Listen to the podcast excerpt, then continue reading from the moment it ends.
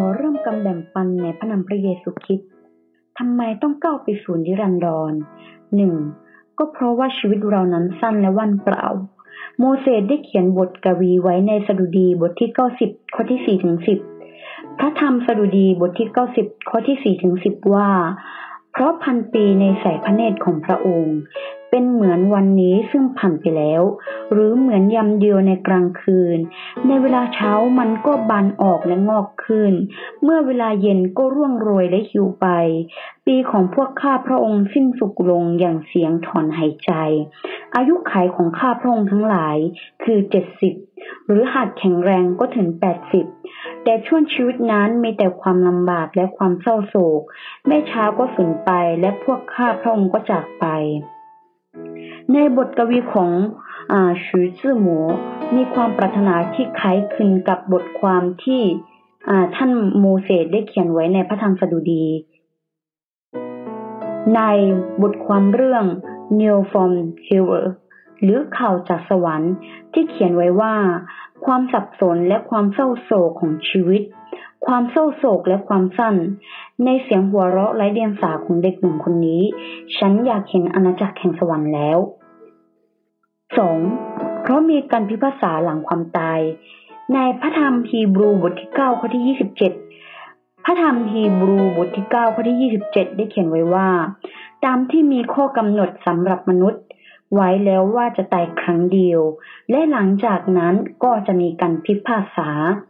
มีนักปราชญ์ชาวอังกฤษชื่อรัสเซลเขาเป็นคนที่ไม่เชื่อในพระเจ้า มุมมองและทัศน ทัศนคติของเขาเกี่ยวกับความตายคือ เขาเชื่อว่าเมื่อเขาตายแล้ว เขาจะเน่าเสีย และไม่มีอะไรในตัวเองที่สามารถอยู่รอดได้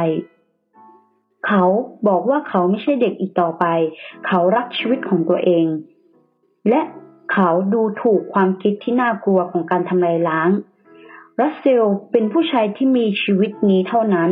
ไม่ได้มีชีวิตอยู่ในชาติหน้า ชาติหน้าและอนาคตไม่มีอยู่จริงสำหรับเขา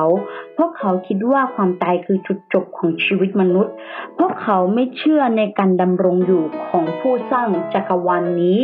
แต่ก่อนที่เขาจะเสียชีวิตไปนั้น เขาบอกว่ามีความมืดอยู่ข้างหน้าฉัน ฉันสยองและ หวาดกลัว แต่ฉันก็ได้ไปในที่ที่ฉันไม่อยากไป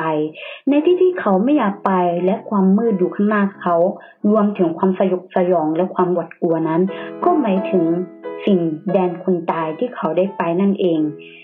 และเรามาดูเปาโลที่เชื่อในพระคิดอีกครั้งว่า เขาได้เขียนในพระธรรมหนึ่งโครินบทที่ 15 ข้อที่ 31 ถึง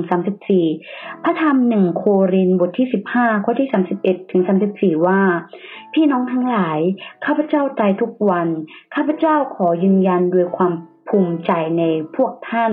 ที่ข้าพเจ้ามีในพระเยซูคริสต์องค์พระผู้เป็นเจ้าของเรา ถ้าข้าพเจ้าต่อสู้กับสัตว์ป่าในเมืองเอเฟซัสด้วยความหวังแบบมนุษย์เท่านั้น ข้าพเจ้าจะได้ประโยชน์อะไร ถ้าคนตายไม่ถูกทำให้เป็นขึ้นมา ก็ให้เรากินและดื่มเถิด เพราะวังพรุ่งนี้เราก็จะตายอย่างหลงผิดเลย การคบคนชั่วย่อมทำลายนิสัยที่ดีงาม จงมีสติขึ้นมาใหม่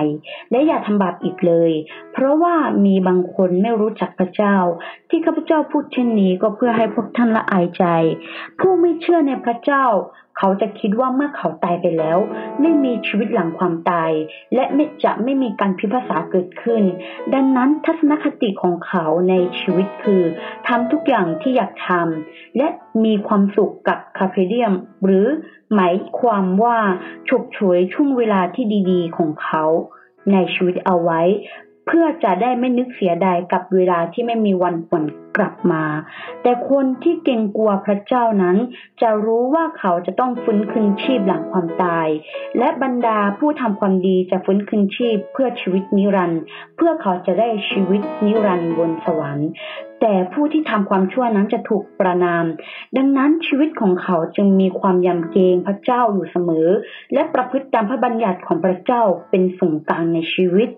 3. เพราะสวรรค์ นั้นดีจนไม่มีที่เปรียบเทียบได้ ในฟิลิปปีบทที่หนึ่งข้อที่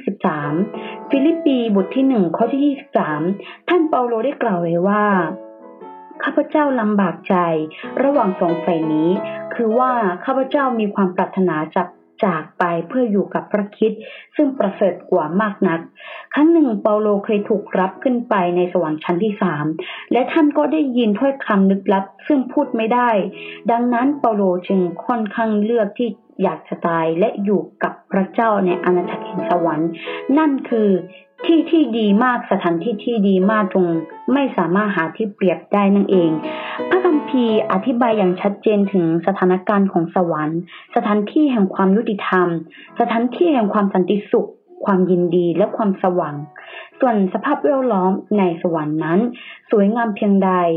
ก็คือสวยงามเท่าหาที่เปรียบไม่ได้ พูดได้เพียงว่าดีมาก ดีมากจริงๆ สวยงามมาก เมื่อล่วงไปได้หกวันแล้ว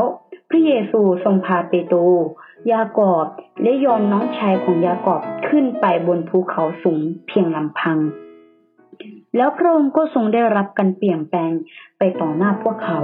พระพักตร์ของพระองค์ทอแสงเหมือนแสงอาทิตย์ ฉลองของพระองค์ก็เขาผ่องดุแสงสว่างเปโตรทูลพระเยซูว่า องค์พระผู้เป็นเจ้าดีจริง ๆ ที่เราอยู่กันที่นี่ ตั้งแต่นั้นมาเขาก็ไม่เคยลืมฉาก ภาพเหล่านี้ที่พระเยซูทรงได้รับการเปลี่ยนแปลง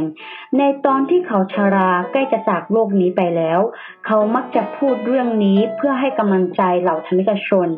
อาณาจักรแห่งสวรรค์นั้นดีมากจนทำให้เรามีพื้นที่สำหรับจินตนาการที่สวยงามเหล่านี้ และเพิ่มความปรารถนาและความหวังสำหรับชีวิตหน้าเหตุผลประการหนึ่งคือ อาณาจักรสวรรค์อยู่ในแดนวิญญาณ สิ่งในสิ่งที่อยู่ในแดนวิญญาณอาจจะเป็นดีสุดขั้วหรือไม่ก็ทุกสุดขั้วเช่นเดียวกับการลงโทษในนรกเป็นความเจ็บปวดอย่างที่สุด จะเห็นได้จากการร่ำไห้ของพระเยซูว่า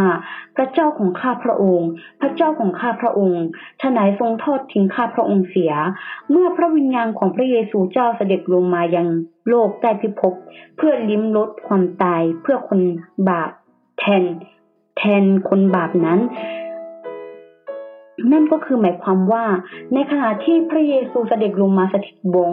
บนโลกใบนี้ เพื่อที่จะไถ่บาปแทนคนบาปนั้น พระองค์ได้ถูกตึงตายบนไม้กางเขน และความทุกข์ยากลำบากเหล่านั้น เขาได้ลิ้มรสถึงอ่า ความตายที่กำลังเกิดกับเขาว่ามันเจ็บปวดขนาดไหน ฉะนั้นอาณาจักรสวรรค์นั้นดีอย่างเหลือเชื่อจริง ๆ เหตุผลที่สองคือ